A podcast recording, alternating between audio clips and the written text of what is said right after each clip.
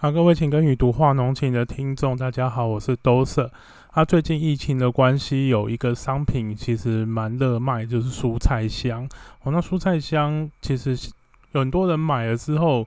有一些不满意，但是这些不不满意其实是可以被预期的。然后，因为在这个物流很都被塞满的这个情况之下，哦，在这个蔬菜箱其实它本身就存在一些先天的缺陷。我们今天就来。聊一下这个蔬菜箱的这个问题。那蔬菜箱其实它现在最大的问题就是配送。哦，那很多是从因为业者很多哦，那很有一些业者是产地，他就有他就自己有包装厂，包装完之后哦，做装成一箱一箱，然后就直接送上台北来，哦，就交给物流去做配送。那有一些是哦，从产地集货之后，先送到台北来，它是一个。就是，如果你是高丽菜，就高丽菜一大箱哦，然后上来之后，然后在北部哦消费地啦，哦不一定是北部哦，消费地才有一个哦第二的包装厂哦，再把它再做分分拣，再捡到小箱里面，然后小箱再去做配送，哪一个模式比较好呢？事实上后面那个模式比较好。为什么后面那个模式比较好？我们今天会跟大家来解释。光从运送这边来讲哦，同样都从产地运上台北哦。假设我们就从产地运上台北，一刚刚讲的这个，如果运到先运到包装厂哦，或是现在像现在有像北农啊，自己有在做这个蔬菜箱的这个制作。这个一箱本来它是从产地运到消费地的包装厂，这个我们称作 B to B 哦，就是 business to business 哦，就是。这样，我等于是出货出一个原料，或但是它通常已经加工过，因为它很多是啊，像产销履历的哈，都就已经包装好了。一箱 B to B 的原料送到分装厂，我打纸箱打开看到里面有十颗高丽包好的十颗高丽菜，里面有一颗坏掉。哦，假设就是我们等下会讲为什么会坏掉。哦，假设我有一颗坏掉的时候。你如果是包装厂的人，你会怎么想？好，就把那一颗剪掉，好，然后跟前面的那个人说：“哎，我有一颗坏掉了，我会我会帮你扣掉，哦，可能这个不付钱，或是或是怎样，哦，就把它这个好解决，哦，就当成折让，好，或是损耗，哦，或是包装厂就说，哦，这个只坏掉十 percent 没关系，我也可以承受，就直接就把它扣掉了，哦，这个 B to B 这些事情十 percent 的损耗。很好解决，但是你如果一箱蔬菜箱哦，混合好的蔬菜箱，你收到一箱蔬菜箱，打开来发现里面有十分之一的东西坏掉，你会怎么样？通常大部分的消费者都不太能够接受有一个东西坏掉。好，一个东西坏掉，我觉得还偶尔还可以忍受啦。那一像现在一箱蔬菜箱，当然都。差差不啷当，可能都超过十种以上的蔬菜，因为大家都想要品品相。那如果送到客户家坏掉十 percent 的时候，有一些人会忍耐啊，但忍耐人通常比较少，大部分人都会开始想要客诉，想要去做退款。哦，那退款会退？那退款是退那一包的钱吗？绝对不是退那一包的钱，有的时候就想要退一整箱的钱，连运费一起退掉。那这个时候，对于蔬菜箱的业者来讲，我今天只要运送一箱上去，我有十 percent 的东西坏掉，我可能面临的是整个单就不见的这个损耗哦。所以其实蔬菜箱非常非常的难做。现在有在做做蔬菜箱的业者，我们都觉得是值得去勇气可嘉了哈。那为什么会损耗会这么的明显呢？其实。最大的原因就是因为这大量的运送哦，从产地一直到，因为蔬菜箱运送不像一般的产品哦，我调货车临时调货车就来了，然后通常它都是需要冷藏哦。那冷链的运送不够的时候，然后又我们又把产地直接 B to C 到台到产地到这个消费地这边来，产地到客户的运输量呢很快吃光的情况之下，就造成这个损耗很容易产生。那有一些业者他自己有冷藏车，他会自己跑客户，这种的，哦，这种的蔬菜箱其实它的品质是比较高的，因为它不用假手他人，它的冷链不需要假手他人给物流业者。但是虽然这这些业者其实他有为什么会有车可以跑？其实他本来可能就是运送到团膳业啊，或是运送到自己就有供货给超市啊。哦，那他自己本来就有一些运冷藏的车，也分大车跟小车啦。然后如果场地上来，可能大车你不可能在台北开着一台四十四十尺的货柜车，然后。跑来在台北跑来跑去送货，一定会变成小台的小货车，好冷藏的小货车再去送货嘛。所以你不可能做这个冷链的架构，不可能说只有一台车就可以解决，一定是会做运送的。我们把即使你是在产地就做好委托给这个物流业者的时候，他也不可能是一台货车就直接帮你载到台北，载到客人家直接送去客人那边。基本上是不可能的，你还是会经过转船运送的过程。那转船运送的过程当中，这个我们说冷链，然后这个冷藏的方式会不会被打破？温度会不会回温？这就是很难讲的。我们不在运送这个蔬菜的时候，蔬菜箱的时候，其实不像是像我们现在疫苗正在运送疫苗，疫苗你看自己看疫疫苗的。箱子上面都有一个东西叫做温度监视卡，啊，这温度监视卡是大部分现在都用水 M 的哈，它是专利。那它有一个冷，它就是有一张纸在上面，然后它有好几个，它的纸有好几格，然后它就是说，当它侦测到这张纸出现在某个温度下面超过一段时间的时候，那一格就会变色。那你看到你就知道它曾经温度有上到哪一个阶层。到哦，那如果看到有变色，基本上这一项这一项疫苗可能就有问题，然后可能要整个丢掉。在医疗的冷链上面，实际上是可以做到这样，但是蔬菜有没有办法做到这样？事实上是可以做，但是成本划不来，所以我们就很少去做这样的这个问题。还有很多人他希望哦，蔬菜箱其实很难比得上一般传统市场的这或是超市的这个销售。为什么？因为在呃，品相的选择上面，事实上是很受限的。我想最近很多业者哦，一开始在进来做蔬菜箱的业者，其实碰壁碰了很多，现在开始都在调整它的策略了哦。一开始很多人他都塞了大量的叶菜在蔬菜箱里面，然后就会导致这个黄化或是这个损耗的程度会变得很高。现在都开始改用根茎类或是用这个果菜类的比较耐。储耐储放的哦，可以，它等于说它可以忍受一点回温啦。好，那忍受可以忍受回温的情况之下，它送到呃，然后再经过一个比较好的包装哦，让它失水的程度不会太高，这样子送到客人手上的时候才比较不会。坏掉，那当然客人的需求当然很多种，有的客人他，你希望说我打开一个蔬菜箱，我希望它是百宝盒，什么都有，从叶菜到葱姜蒜哦，辣椒哦，然后蔬菜水果都肉啊，什么肉啊米通通都有，基本上是很难达到。当当初嗯农委会有提一个小计划，就是说希望我可以送一个真的呃像防疫的。食材箱哦，里面打开来，然后有鱼、有肉、有蔬菜，这不同温层的东西都可以放在同一箱，这是一个非常难的挑战。然后，因为里面有的冷冻哦，需要冷冻；有的需要冷藏。冷冻跟冷藏中间，它又几乎不存在所谓的模糊地带。你把一个菜放到冷冻的温层，它基本上大概没有多久，它就会受到寒害，整个黑掉。哦，那你把冷冻的肉品，哦。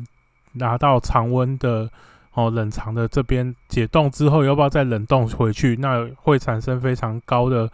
食品的微生物的风险哦。所以这基本上这个计划可能是要有很高深的这个采后处理的这个人来做才有可能。哦，我们台湾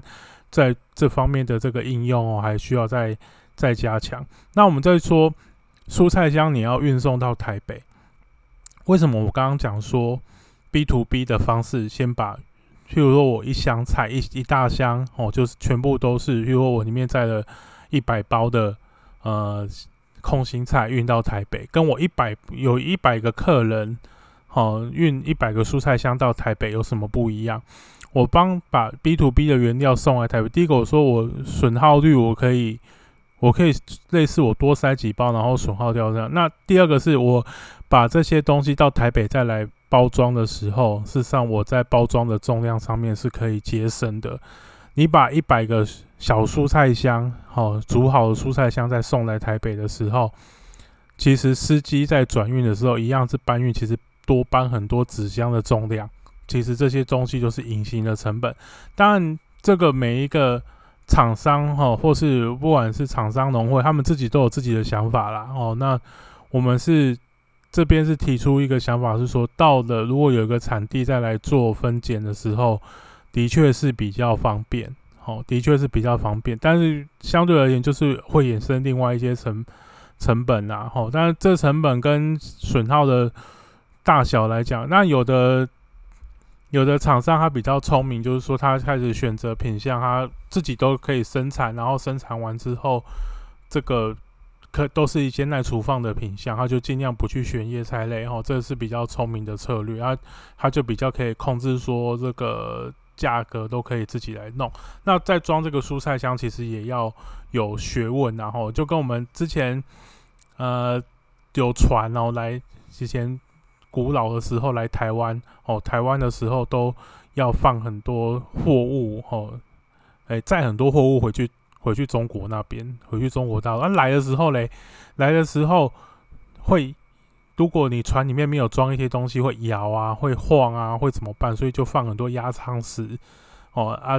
大中国的压舱石来台湾就来铺地哦，所以很多之前很多老街地上都是石头，就是这样来。蔬菜箱的运送也一样哦。那虽然不会有，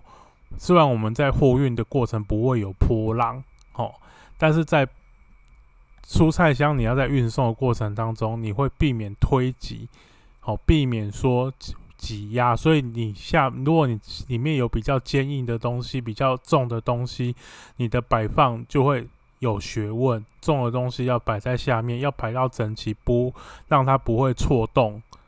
让它跟箱子的大小是 size 是合起来的。哦，你才不会因为蔬菜，那因为你如果一挤压到一滚到，哦，或是你的包装的有尖角。哦，所以我们包在这个包为什么会希望都用塑胶袋包起来，就是减少说这个互相的摩擦挤压之后产生一些破损。哦，当这些破损的时候，其实蔬蔬菜它在破损之后，它就会一直失水，然后就会产生这些不好的。裂变的这个情况，那为什么你说哎，在传统市场看不到这些东西？其实传统市场在批发市场出来的时候，其实都还是会有，只是你看到菜贩都把它剪掉了，所以你看不到。那蔬菜箱是因为没有菜贩帮你剪，他剪完之后就直接寄给你，所以你在运送过程当中，我们大家想，你去菜市场买菜的时候，你是去挑到高兴的才买。但是在蔬菜箱是你没得挑，你就是你你这些风险都要自己承担，所以这就是很多人不不太适应蔬菜箱的这个缘故啦。哦，可是在这个现在这个疫情封，不管说封城会不会继续，哦，我想蔬菜箱的这个销售未来会是一个改变现代人一些消费形态的方式。哦，当然夏天做蔬菜箱真的很辛苦，我们之前。呃，去辅导农民去做蔬菜箱，也是因为像如果你是一个很小的一个农民集合，单如果是一个客一个